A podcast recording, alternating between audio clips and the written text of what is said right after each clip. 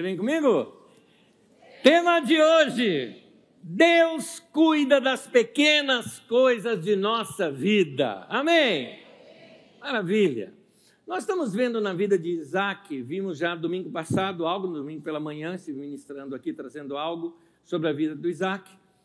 E hoje, baseado nesse momento onde Abraão, seu pai, nesse momento já de nome Abraão, ele pede para o servo dele, a pessoa de maior confiança que ele tinha, a pessoa que gerenciava todo aquele vilarejo, né, que a vida de Abraão é um vilarejo, né? É, eles eram nômades.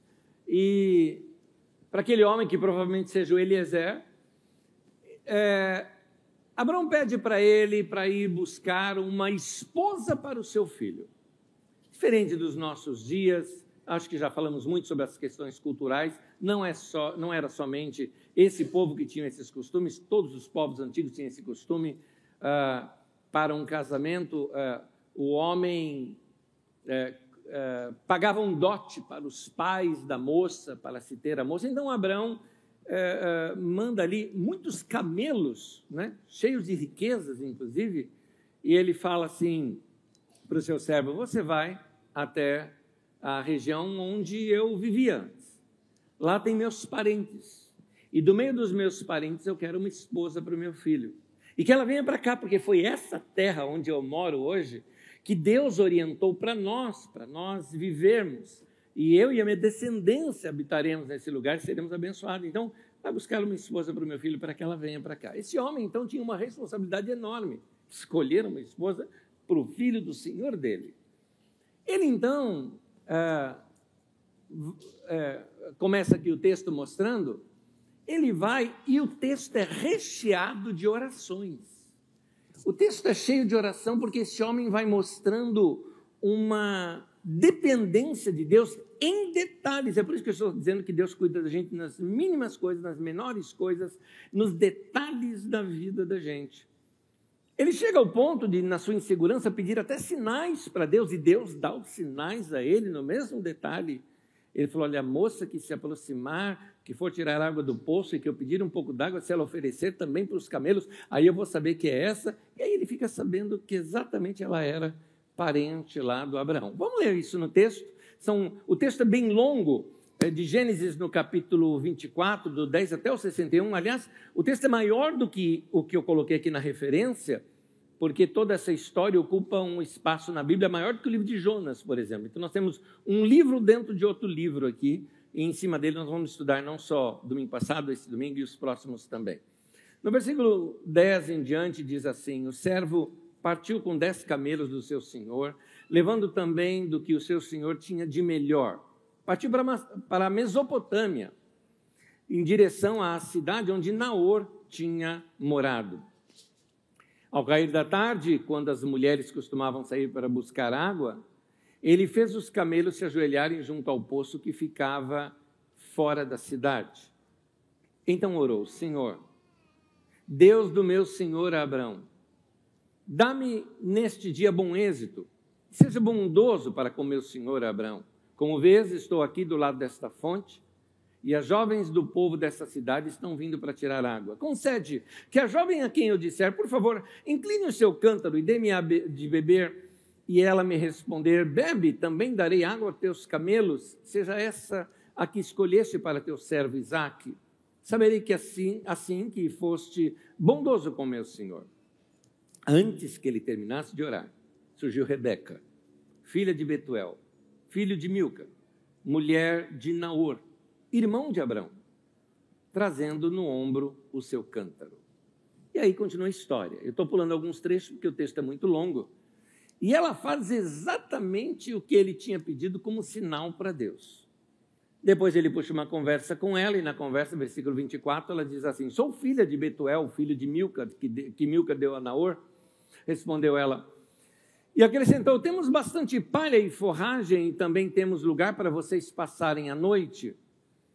Então o homem curvou-se em adoração ao Senhor, dizendo: Bendito seja o Senhor, o Deus do meu senhor Abraão, que não retirou sua bondade e sua fidelidade do meu senhor. Quanto a mim, o Senhor me conduziu na jornada até a casa dos parentes do meu Senhor. Uma pausa ainda antes de continuar, porque eu continuo a leitura num outro trecho aqui desse mesmo capítulo. É interessante que quando Abraão, inclusive, disse para ele, falou: vai lá, o anjo do Senhor vai na sua frente, ele vai lá fazer isso para você. É interessante é, o fato de que eles, aqui, esses fundadores, ou uh, um termo que os norte-americanos usam, usam né? nossos pais fundadores, né?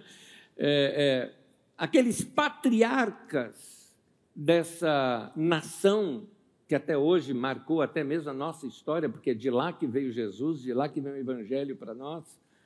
É, é interessante como eles acreditavam que o Deus, aqui a quem eles acreditavam, cuidava de detalhes da vida das pessoas. Detalhes, inclusive, é, pessoais. Detalhes de, por exemplo, não era assim, ah, gostei de uma menina, vou namorar com ela. Não, até nisso havia orações, busca. Ah, ah, ah, eles acreditavam que cada detalhe da vida da gente, esse Deus poderia nos ajudar. É por isso que eu estou insistindo no tema. Deus cuida das pequenas coisas da nossa vida. Vou continuar a leitura versículo 50. Diz: Labão e Betuel responderam. Ah, antes da continuação, né, desculpe. Na continuação, o irmão dela, que era o Labão, vai lá conversar com esse servo, introduz ele à família, ele conta toda a história, conversa ali com os pais, faz a proposta, a menina aceita a proposta ali do casamento. É, eles uh, falam se ela queria passar mais um tempo ali com eles. Não, ela já quer ir, quer conhecer quem vai ser o seu esposo. É, eles deixam ali as suas riquezas, seu dote. E finalmente aqui continua a história, versículo 50. Labão e Betuel responderam: Isso vem do Senhor. Nada lhe podemos dizer, nem a favor, nem contra. Aqui está Rebeca. Leve-a com você e que ela se torne mulher do filho do seu senhor, como disse o Senhor. Quando o servo de Abraão ouviu o que disseram, olha de novo orações, curvou-se até o chão diante do Senhor. Texto banhado de orações. Oração para se conseguir uma esposa, Deus respondendo em detalhes. O que é isso? Deus conhece os nossos sonhos, os nossos desejos. Deus conhece aquelas coisas que para os outros pode não ser muito importante, mas para nós é enorme. Por isso que eu digo pequenas coisas, eu até deveria ter colocado isso entre aspas, porque para nós elas são gigantes, são enormes, são importantes. E Deus cuida de nós em detalhes, Deus cuida da gente, chega ao ponto de que uh, uh, Jesus ensina que até o que a gente vai comer ou vestir, Deus se preocupa com esta área da nossa vida. E que mal há nisso? Nenhum mal em eu poder falar com Deus sobre esses detalhes da minha vida. Porque, como diz o tema de hoje, Deus cuida das pequenas coisas da nossa vida. No Novo Testamento, Jesus ensina isso. Jesus ensina que o cuidado de Deus, ele tem pelas flores, ele tem pelos pássaros. Ele diz: se ele tem pelas flores e pelos pássaros, por que ele não vai ter esse cuidado com você também? É o que ele ensina. E o interessante é que Jesus ali ensina que Deus responderia situações de, de coisas do nosso coração, até sobre o que comer o que vestir. Para você ter uma ideia, na oração do Pai Nosso, estou em Mateus no capítulo 6, na oração do Pai Nosso, que Jesus ensina lá um pouquinho mais adiante, é, ele, é, ele fala, ah, por exemplo, ah, ensinando a gente a pedir até pelo pãozinho do cada dia que a gente come de tantos detalhes que Deus quer tratar com a gente. E não só isso. Aí, aí sim, no capítulo 6, ele ainda fala uma frase que eu gosto muito: O Pai sabe. O Pai sabe do que a gente precisa. O Pai sabe que a gente necessita uh, de algumas coisas que são sonhos, são desejos, são coisas do nosso coração. E o nosso Pai é esse Deus pessoal, não é um Deus distante, mas um Deus presente. E aí sim eu emendo agora no capítulo 7 de Mateus. No capítulo 7 de Mateus, desde o 7 ao 11, o texto, coloca o texto para mim, diz assim: Pedi ou peçam e vocês receberão, procurem e vocês acharão. Batam e a porta será aberta para vocês, porque todos aqueles que pedem recebem, aqueles que procuram acham, e a porta será aberta para quem bate. Por acaso algum de vocês que é pai será capaz de dar uma pedra ao seu filho quando ele pede pão? Ou lhe dará uma cobra quando ele pede um peixe? Vocês, mesmo sendo maus, sabem dar, guarde essa palavra, coisas boas. Essa palavra coisa. Coisas boas aos seus filhos. Quanto mais o Pai de vocês que está no céu dará coisas boas aos que lhe pedirem. Amém. Amém. Nota como o texto mostra um carinho de Deus por nós. Cuidando de detalhes da nossa vida, das coisas da nossa vida.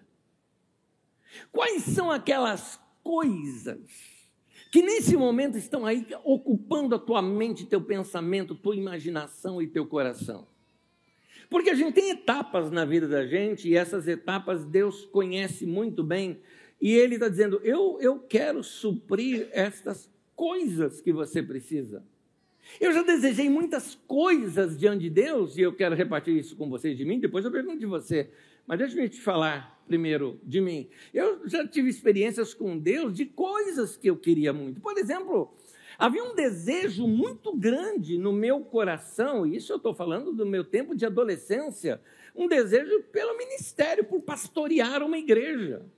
Mas para mim era uma coisa muito distante ainda. No entanto, era uma coisa, um desejo do meu coração.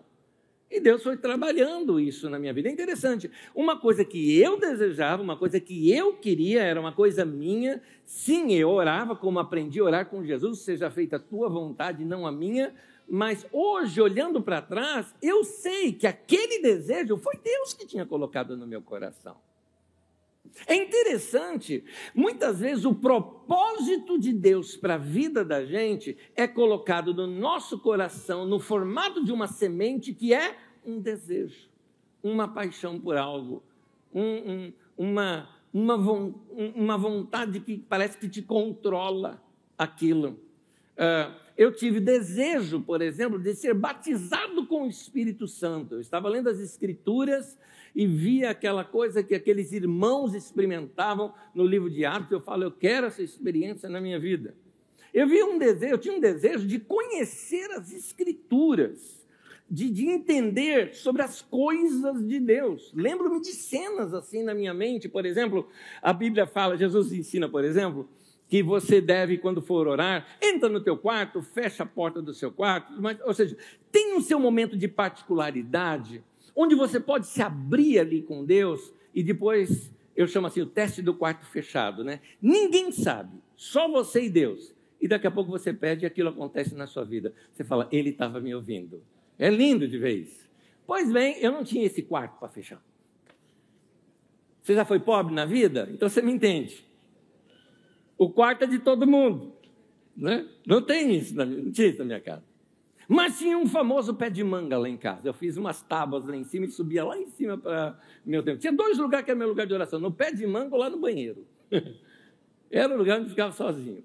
Mas eu me lembro de uma cena, lá no alto do pé de manga, sentado, Bíblia aberta, pedindo para Deus, me leva a entender esse texto. Eu queria entender as coisas de Deus. Então você nota que o seu desejo pode ser por diversas coisas. Só que às vezes nós pensamos que Deus se preocupa só com essas coisas da espiritualidade, porque a gente tem uma mania de achar que a espiritualidade tem a ver somente com aquilo que é eterno. No entanto, tudo na nossa vida é espiritual. Tudo na nossa vida é importante. Porque também eu tinha um desejo pela vida. Eu amava viver, gostava da vida. Eu sei que a vida passa muito rápido. Então, uma das coisas que eu pedia para Deus é que eu queria viver bem a minha vida. Eu não queria terminar minha vida e olhar para a minha história e me arrepender de que eu não vivi.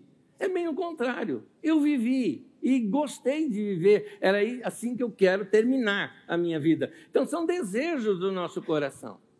Eu tinha um desejo no meu coração de conhecer uma mulher maravilhosa e que me encantasse. E Deus responde essas nossas orações. Eu tinha um desejo, por exemplo, pelos meus filhos. Lembro-me até hoje de meu pastor na época, eu tinha eh, dois pastores, né? o Walter de Lima Filho, o Edson Rebustini, e era o Edson que estava pregando nesse dia sobre educação de filhos. Eu já era até pastor nesse tempo, eu tinha 19 anos de idade, já era pastor, mas eu era solteiro, não tinha namorado, não tinha nada. E ele ensinou sobre educação de filhos, anotei tudo, e depois, no último dia, vamos agora orar pelos nossos filhos. Eu não tinha nem namorado, eu tinha. Mas naquele dia eu estava orando pelos meus filhos. Era um desejo do meu coração. Então, Deus, é, como diz o Salmo 37, deleita-te no Senhor, Ele concederá os desejos do seu coração. Não tem, e o que eu quero te mostrar é que não tem nada de errado com ter desejo. E o desejo, como eu estou dizendo, não são só por essas questões, como nós falamos, né, eternas, ou nas questões morais da vida, porque Deus também já supriu outros desejos meus que são desejos materiais. Desejo de morar num lugar e ter uma casa. Eu sempre tive isso no meu coração, de eu queria ter casa própria, só achava que era uma coisa muito longe, muito longe. Eu imaginava que ia demorar muito tempo para chegar a isso. Mas por que você achava isso? Olha, era só você ver meu salário que você ia entender. Ué, pelo que eu ganhava, não dava para pensar em ter casa própria. Mal dava para pagar um aluguel, como é que ia pensar em casa própria? Mas é uma questão de formação, de meu pai sempre falava que aquilo era importante e tudo mais. E, e, e sempre achando que essas, essas, é, que essas coisas, não é? Nós deveríamos levar também na oração. E levava sim na oração. Eu só não imaginava que eu iria conseguir tão rápido quanto eu consegui por outros motivos. Eu me lembro, é, você vai ver aqui adiante que eu vou tocar nesse assunto. Eu acho muito importante quando a gente vai orar, a gente ter uma visão muito clara do que a gente quer. Não é por Deus isso, Deus não precisa dessa visão nossa, mas nós precisamos. Porque senão a gente vai ficar igual, eu chamo assim, igual cachorro no açougue, né? qualquer coisa serve. Né? Quando qualquer coisa serve, quando você recebe, você não sabe se recebeu ou não. Então, é importante você ter uma imagem clara para você objetivar o que você quer. E eu me lembro que aqui mesmo na Carisma eu ensinava isso para os irmãos. Eu falo, tem uma imagem muito clara. Era um costume que eu tinha, por exemplo, quando eu queria alguma coisa, às vezes eu deixava uma imagem no, no, no desktop do computador, porque eu queria memorizar aquilo, é importante. Eu queria sempre ser lembrado de que aquela é uma oração minha, é um desejo meu. Sempre fiz isso.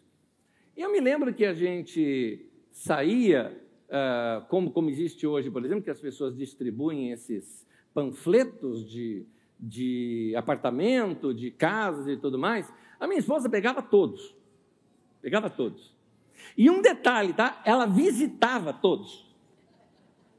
E eu falava isso para ela, falei, quem te vê, pensa que você vai comprar assim, uns três, uns cinco já chegava assim, sabendo o que ela queria, às vezes entendia do apartamento mais do que o cara que estava vendendo. Né? E numa dessas, eu me lembro uma vez que é, é, ela até estava um pouco doentinha tal, e, e pra, ah, eu falei, preciso fazer alguma coisa para alegrá-la. Falei, vamos ver um apartamento. Deixa eu saber que ela ia gostar. Qual? Ela falou, olha, tem esse, esse, esse. Tem um monte. Ficou boa na hora. Fomos ver um, eu me lembro, e quando nós fomos, gente, sabe quando você se encanta com o negócio? Alguém hoje poderia olhar e falar, Neto, qual que era eu te mostrar? Falar, Nossa, que simplesinho, simplesinho para você. Para mim era o máximo aquilo, né? Máximo. Então, quando nós encontramos o lugar, eu me lembro, entrei no lugar, me encantei, me encantei. Tinha tudo a ver, um, alguns detalhes nossos que eram até pessoais. Deixa eu abrir esse parênteses, vai te contar. Uma das coisas que eu achei muito pessoal é que exatamente da janela ali da sala, do quarto, alguma coisa, eu avistava o Pico do Jaraguá. E o Pico do Jaraguá tem uma ligação comigo. Eu tenho assim um, negócio com aquele lugar. Né? Eu tenho muita história ali minha, minha com Deus. E, e, e eu, eu, percebi, eu falei, é isso. É. Ela falou, é, eu falei, também é. Quem disse que a gente tinha dinheiro para comprar? Quando eu fui fazer a proposta, o meu salário não dava o valor da prestação, entendeu?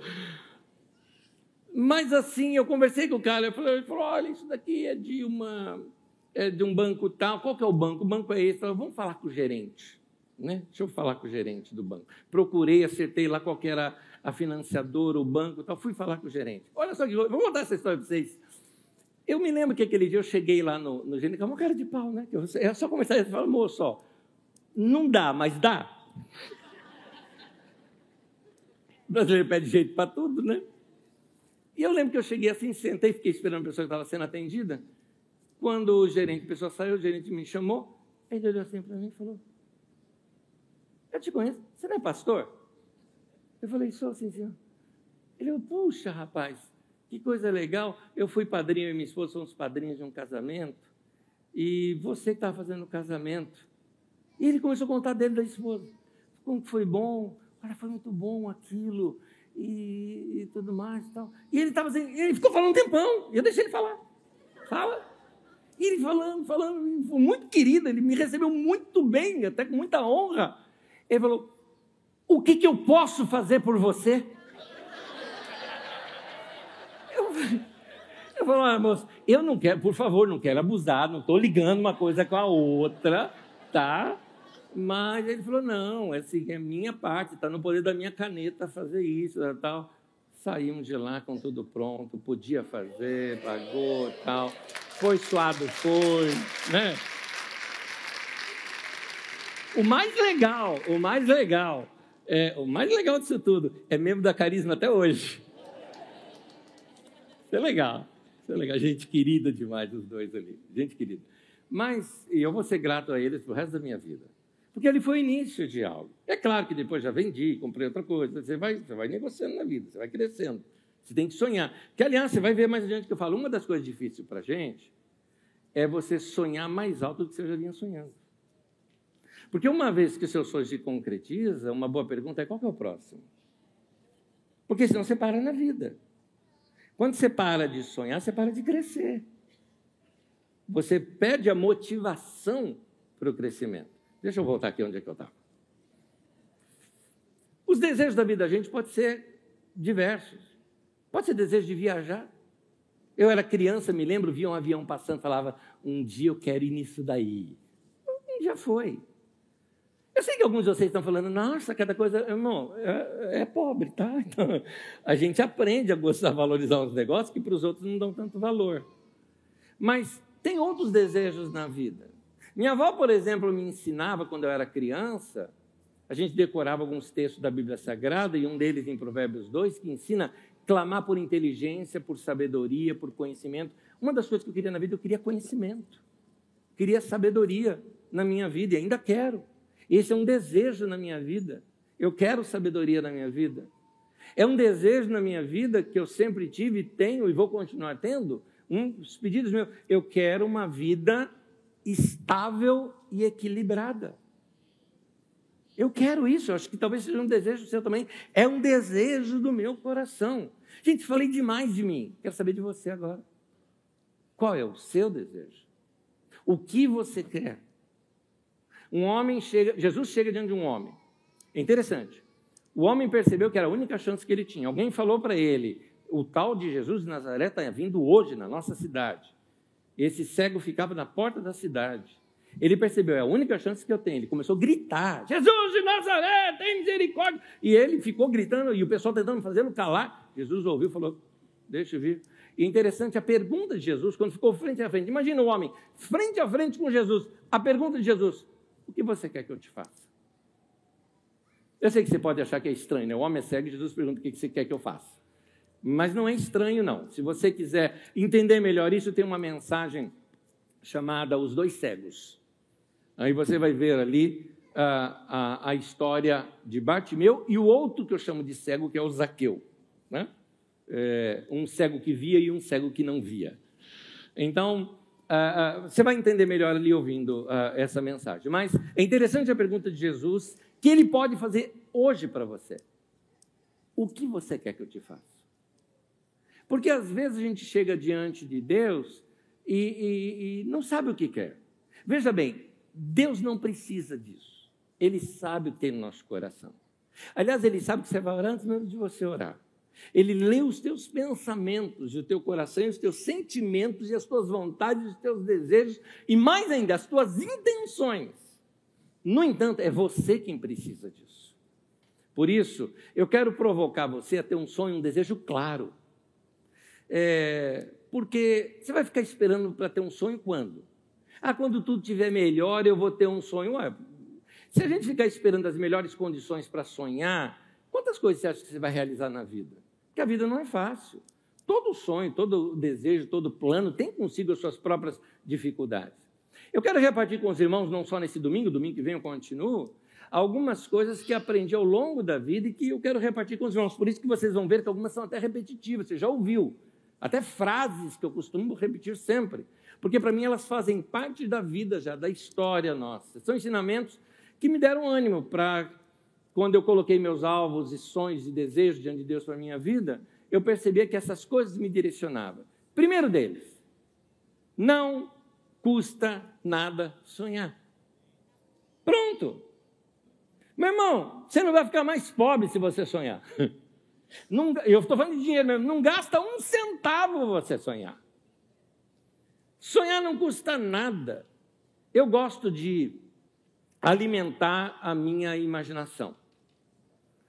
Antigamente eu deixava assim até figuras para que aquilo eu memorizasse. E nunca me custou nada. E é gostoso quando você vê aquele sonho realizado na sua vida. Eu ainda, eu ainda penso igual aprendi muitos anos atrás num livro que li, Quarta Dimensão, de Yang Cho, eh, um coreano, onde ele fala: você precisa ter uma imagem clara do que você quer, senão qualquer coisa serve. Ah, como eu disse, Deus não precisa disso, mas a gente precisa. Agora, tem determinadas coisas que você fala, mas, eu tenho um desejo, mas aquilo me parece impossível para mim. Querido, todas as coisas que hoje são possíveis, um dia já foram impossíveis. Portanto, alguém ousou imaginar, alguém ousou sonhar com algo que, que existe hoje. Tem, se existe algo hoje, é porque alguém um dia sonhou com isso por exemplo, esse lugar onde você está e essa comunidade que você frequenta. Não fui eu sozinho, foi um. Não é, não é Corinthians, mas é um bando de louco, né?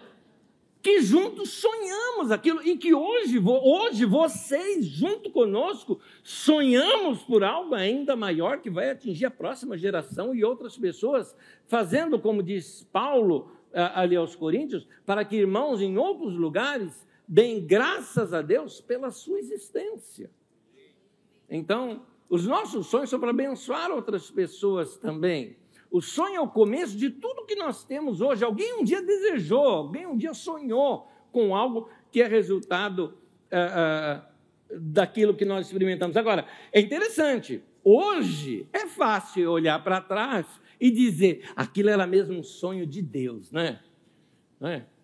Magda, lembra daquela reunião lá? Na, naquele tempo era a sua casa, né? casa da sua avó, né? da, da, da tua, da tua mãe. É, é, debaixo do pé de manga lá, lembra? Se a gente dissesse que naquele tempo a gente tinha uma imagem, claro, do que é hoje, não, não temos. Mas nós tínhamos sonhos altos, um desejo alto. Agora, hoje é fácil a gente olhar para trás e saber, aquilo era de Deus. Aquilo era de Deus. Hoje é fácil. O que eu quero te dizer, meu irmão, é que no futuro você vai olhar para trás, para hoje, para esse tempo de hoje, e vai dizer: era de Deus mesmo aquele negócio. Agora fica mais fácil. Porque nós temos esses limites humanos, né? Mas Deus não. É, eu quero provocar vocês, espero encontrar esse coração aberto para a palavra de Deus hoje, que, que pode aí revolucionar a sua vida, seu modo de viver, o modo como você olha para a vida, porque é, é assim que Deus fez. Por exemplo, o que nós estamos vendo lá no texto? O Isaac ainda vai se casar, é, toda a história ali do romance dele com a Rebeca. Depois ele vai ter dois filhos, o Isaú, o Jacó. O Jacó é o que tem o nome mudado para Israel. Uma nação toda vai surgir. Tem toda uma história por detrás que nem eles tinham ideia de quanto seria tudo isso. Mas a coisa começou lá com Abraão. E sabe como é que começou com Abraão? Com um sonho, com uma imagem uma imaginação que Deus deu para ele. Em Gênesis 15, versículos 5 e 6, diz assim que Deus, levando Abraão para fora da tenda, disse-lhe: Abraão, olhe para o céu e conte as estrelas, se é que pode contá-las. Abraão falou: Não dá para contar. Então, Deus prosseguiu: Assim será a sua descendência. Abraão creu no Senhor, isso lhe foi acreditado como justiça. Abraão creu de que aquilo que era tão grande que ele não conseguia contar seria sim a descendência dele.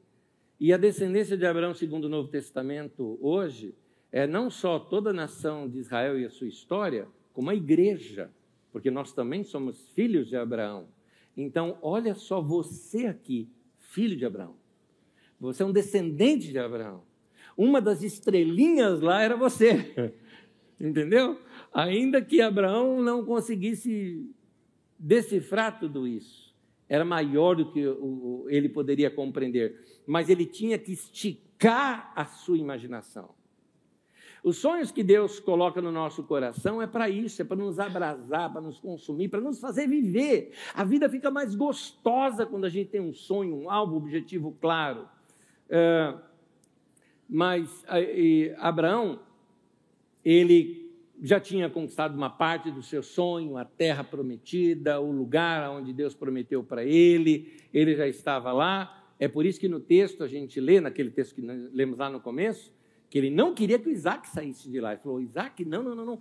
Casa, mas casa e fica aqui, porque Deus disse que me daria um filho, me deu você e disse que a minha descendência vai ser enorme e que nós vamos povoar esse lugar.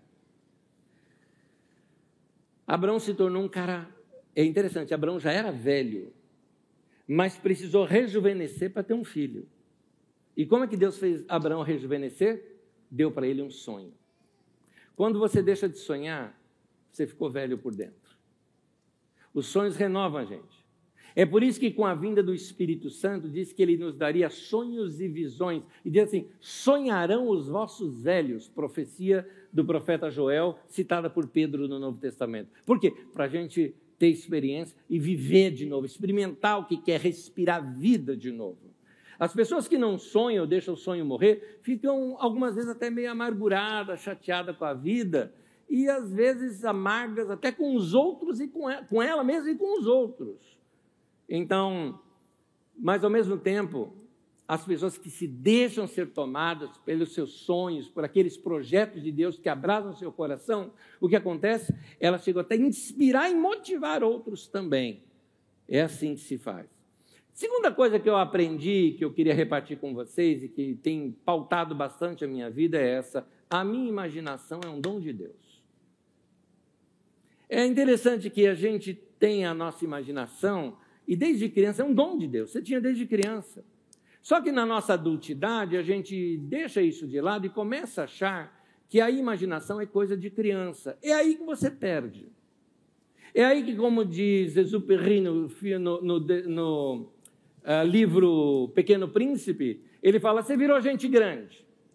Então você para de, de, de, perceber algumas coisas que a criança percebe. Deus nos deu o dom da imaginação. E a imaginação é criativa. Aliás, existem orações que são só imaginações. Porque a Bíblia chama isso de que aquilo que pensamos, ela não usa o termo imaginação, mas usa os nossos pensamentos. Porque se Deus sabe o que, que eu vou falar antes de eu falar, significa que Ele percebe os meus projetos, os meus pensamentos, a minha formação, as ideias quando elas estão se formando. Ali é a minha imaginação, ali são meus sonhos, ali são os meus desejos. Então, é, muitos desejos do meu coração viraram orações. E Deus leu aquilo. Deus percebeu aquilo. Olha, por exemplo, o que diz no livro de Efésios, Efésios no capítulo 3, no versículo 20, diz assim: Deus é capaz de fazer muito, muito, muito mais, infinitamente mais, do que tudo que pedimos ou pensamos. Há coisas que eu apenas penso, tem coisas que eu apenas desejei, eu nem expressei para Deus, e Deus já tomou aquilo como oração.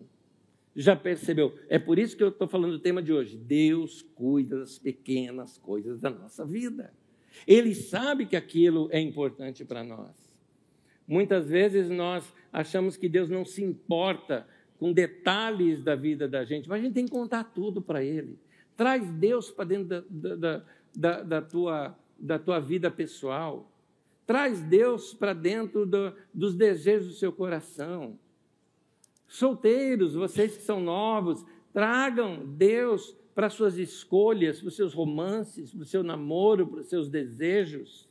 Ou como diz é, é, é, um outro livro que fala, é, é, é, traz Deus para dentro do seu negócio, deixa Deus ser o seu sócio, né?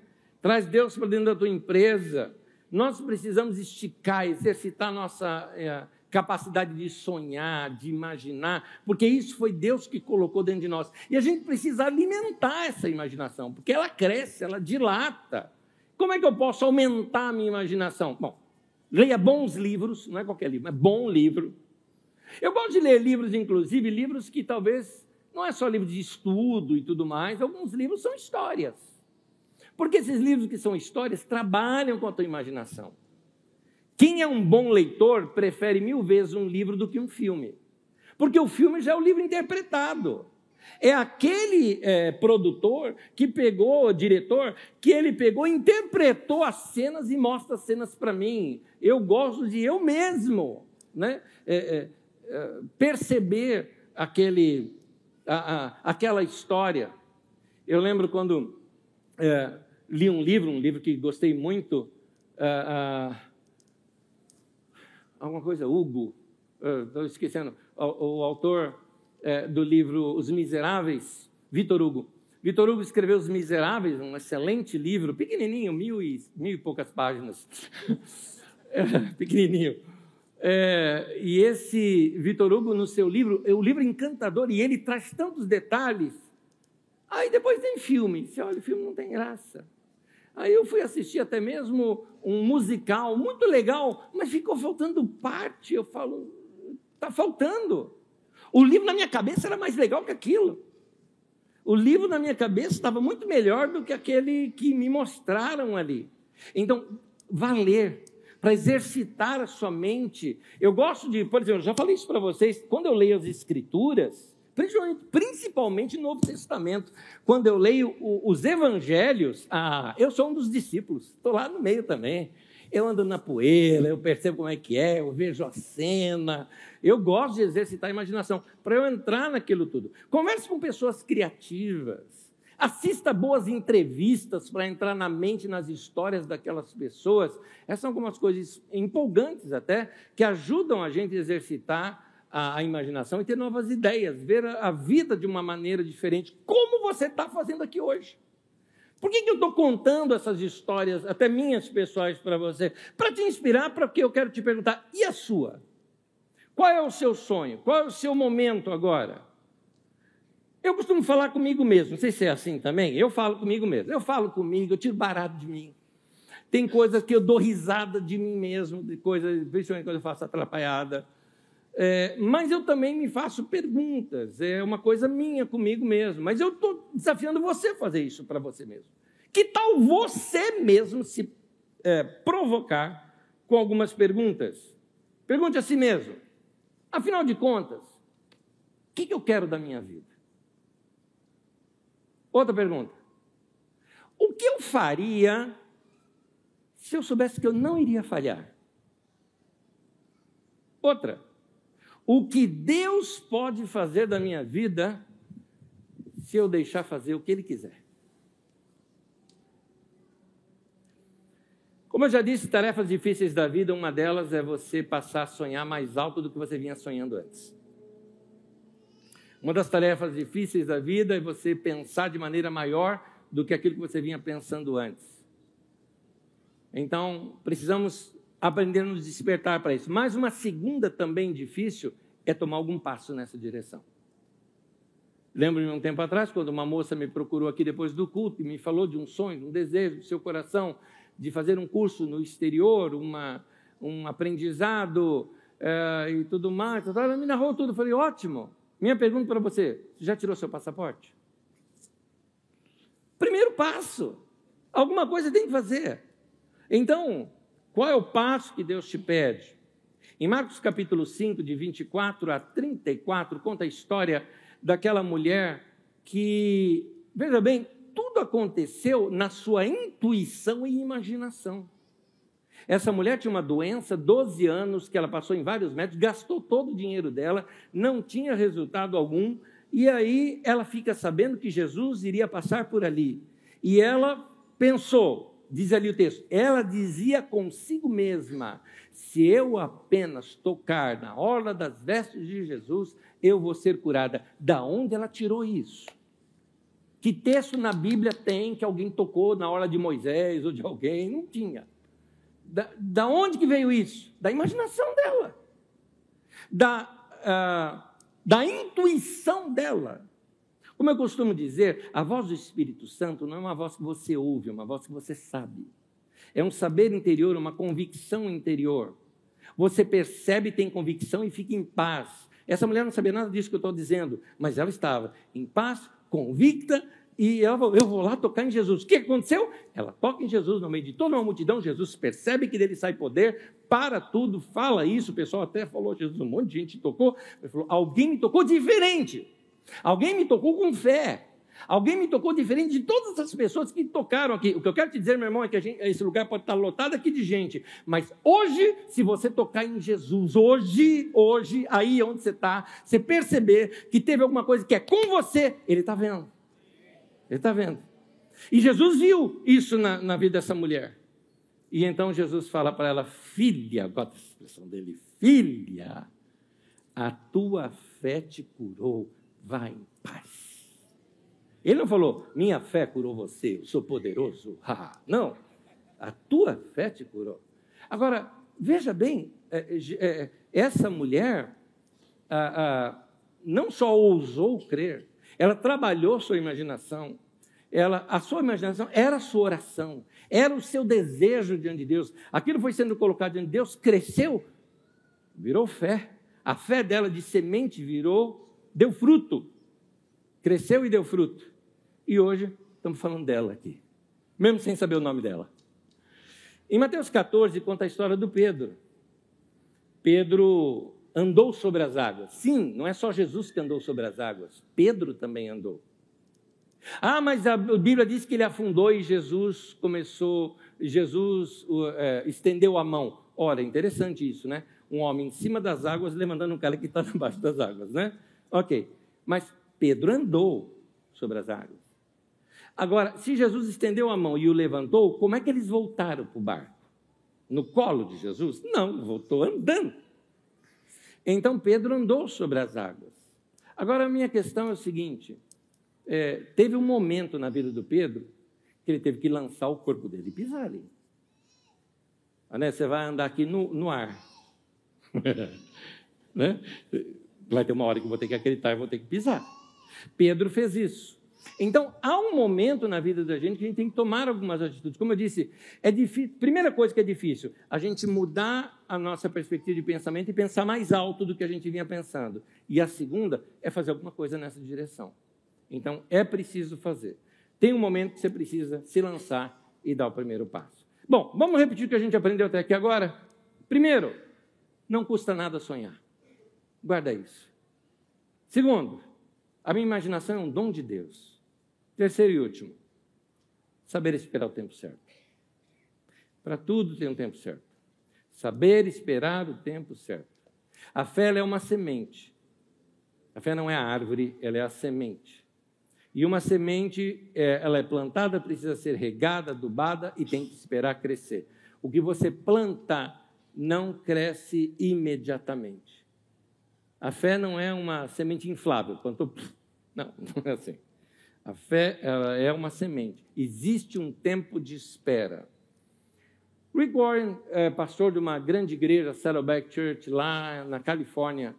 E ali tem muitos surfistas naquela região ele fala que o segredo de um bom surfista é saber pegar a onda certa. O craque é aquele cara que ele compreende o mar, ele vê as ondas, ele se acostumou com o movimento das ondas e ele sabe a onda certa de pegar. Pegou a onda errada, não vai sair bem. Ora, nós precisamos ter essa sensibilidade da vida, por isso o tempo de espera, do nosso amadurecimento, para que a gente saiba o momento certo de ir, o momento certo de não ir, o momento certo de fechar um negócio, de não se fechar, o momento certo de tomar um passo, de não tomar.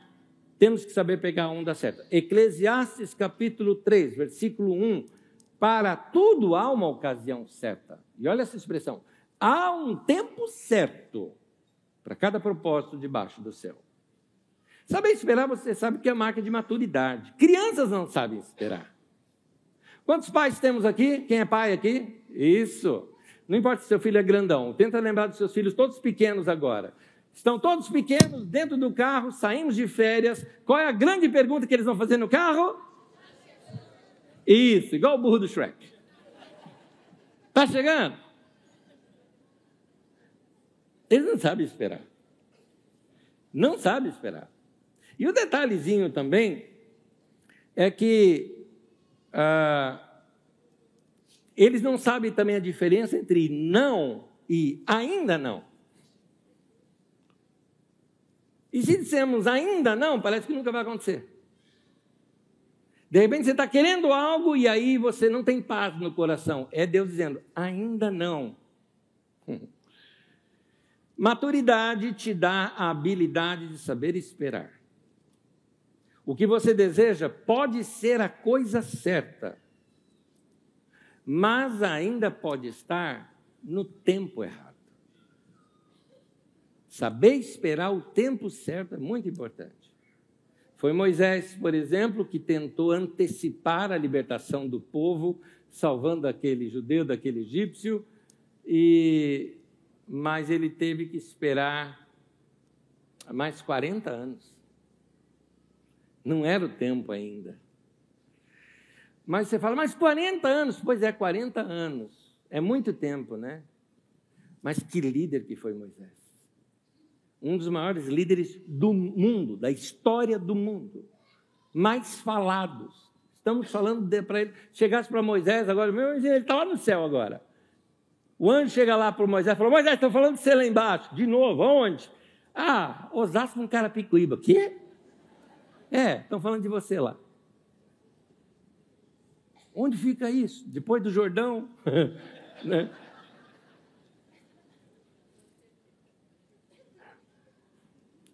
Você está sabendo esperar?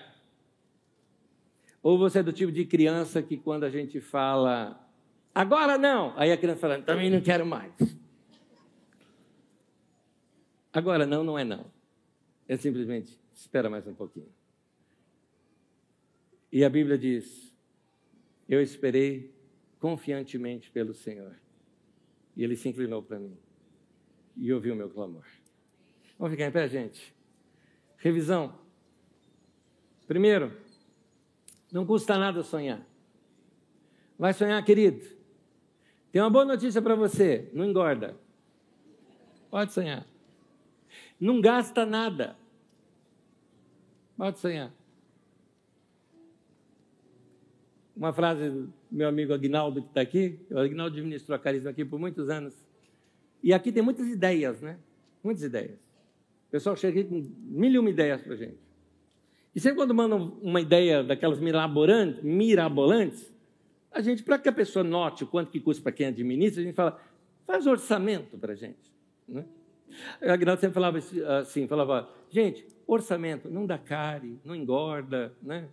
Orçamento não gasta nada, orçamento. Pode fazer orçamento, orçamento não gasta nada. Né? Mas dá para você ter uma ideia. Gente, não custa nada sonhar. Pode sonhar. Segundo a minha imaginação, é um dom de Deus. Vamos usar a imaginação que Deus nos deu. Os desejos do nosso coração, como diz o Salmo 37. Detalhe, foi Deus quem colocou ali. É interessante, eu te contei um monte de coisa minha pessoal. Eu hoje olho para trás e falo: foi Deus que colocou aquele desejo no meu coração. Foi Ele. Hoje eu sei. Na época eu sabia? não muito. Achava, não achava? Tinha... Claro que tem dúvida. Mas você tem paz quando Deus direciona. E por último, saber esperar o tempo certo. Precisamos saber que o tempo vai chegar. Você fala, e quando eu sei que o tempo chegou? Você vai saber. A paz de Deus vai guardar o teu coração e a tua mente em Cristo Jesus. Amém? Põe a mão no peito, vamos orar junto. Feche os olhinhos para você prestar bem atenção naquilo que você vai estar falando. Eu vou orar devagar e você vai repetir comigo. Você vai pensar naquilo que você vai estar falando junto comigo. Ora comigo assim, fala, Deus, eu creio que existe fé ainda em meu coração. Por favor, me ajude a regar e levar essa fé a crescer. Leve a minha fé a ser algo grande. Me ajude a ver a mim mesmo como eu nunca ainda me vi antes. Leve-me a ver não o que sou, mas o que eu posso ser, com o potencial que o Senhor colocou em mim. Eu estou certo que o Senhor está ouvindo esta oração. Por isso, Senhor, eu espero a resposta. Em nome de Jesus. Eu já te agradeço por ter me ouvido. Amém. Amém. Ao nosso Deus.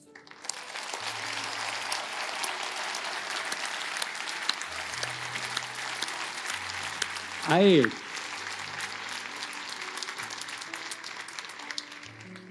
Nessa semana edifique a sua fé. Você precisa escutar essa mensagem de novo. Você não guardou tudo hoje. Não tem que escutar várias vezes. Divulga para seus amigos. Eles precisam ouvir também. Divulga para pessoas que às vezes você está junto, às vezes, às vezes, só veio aqui a mulher ou o marido, chega em casa e fala: Você vai ter que ouvir isso aqui também. Porque às vezes o sonho tem que ser coletivo. A gente precisa sonhar junto, não é? É muito bom essa retroalimentação do sonho. Então, cuida dessa semente que foi plantada hoje em você. Marcos capítulo 4, Jesus fala assim: que o pregador, o semeador, semeia a palavra. A palavra é uma semente. A, o ensino de hoje é uma semente no teu coração. Você fala, ah, eu tenho fé. Não, você está no momento de despertamento. A fé vai crescer ainda em você. Você já tem fé. Ela é do tamanho de um grão de mostarda, mas Jesus disse é suficiente.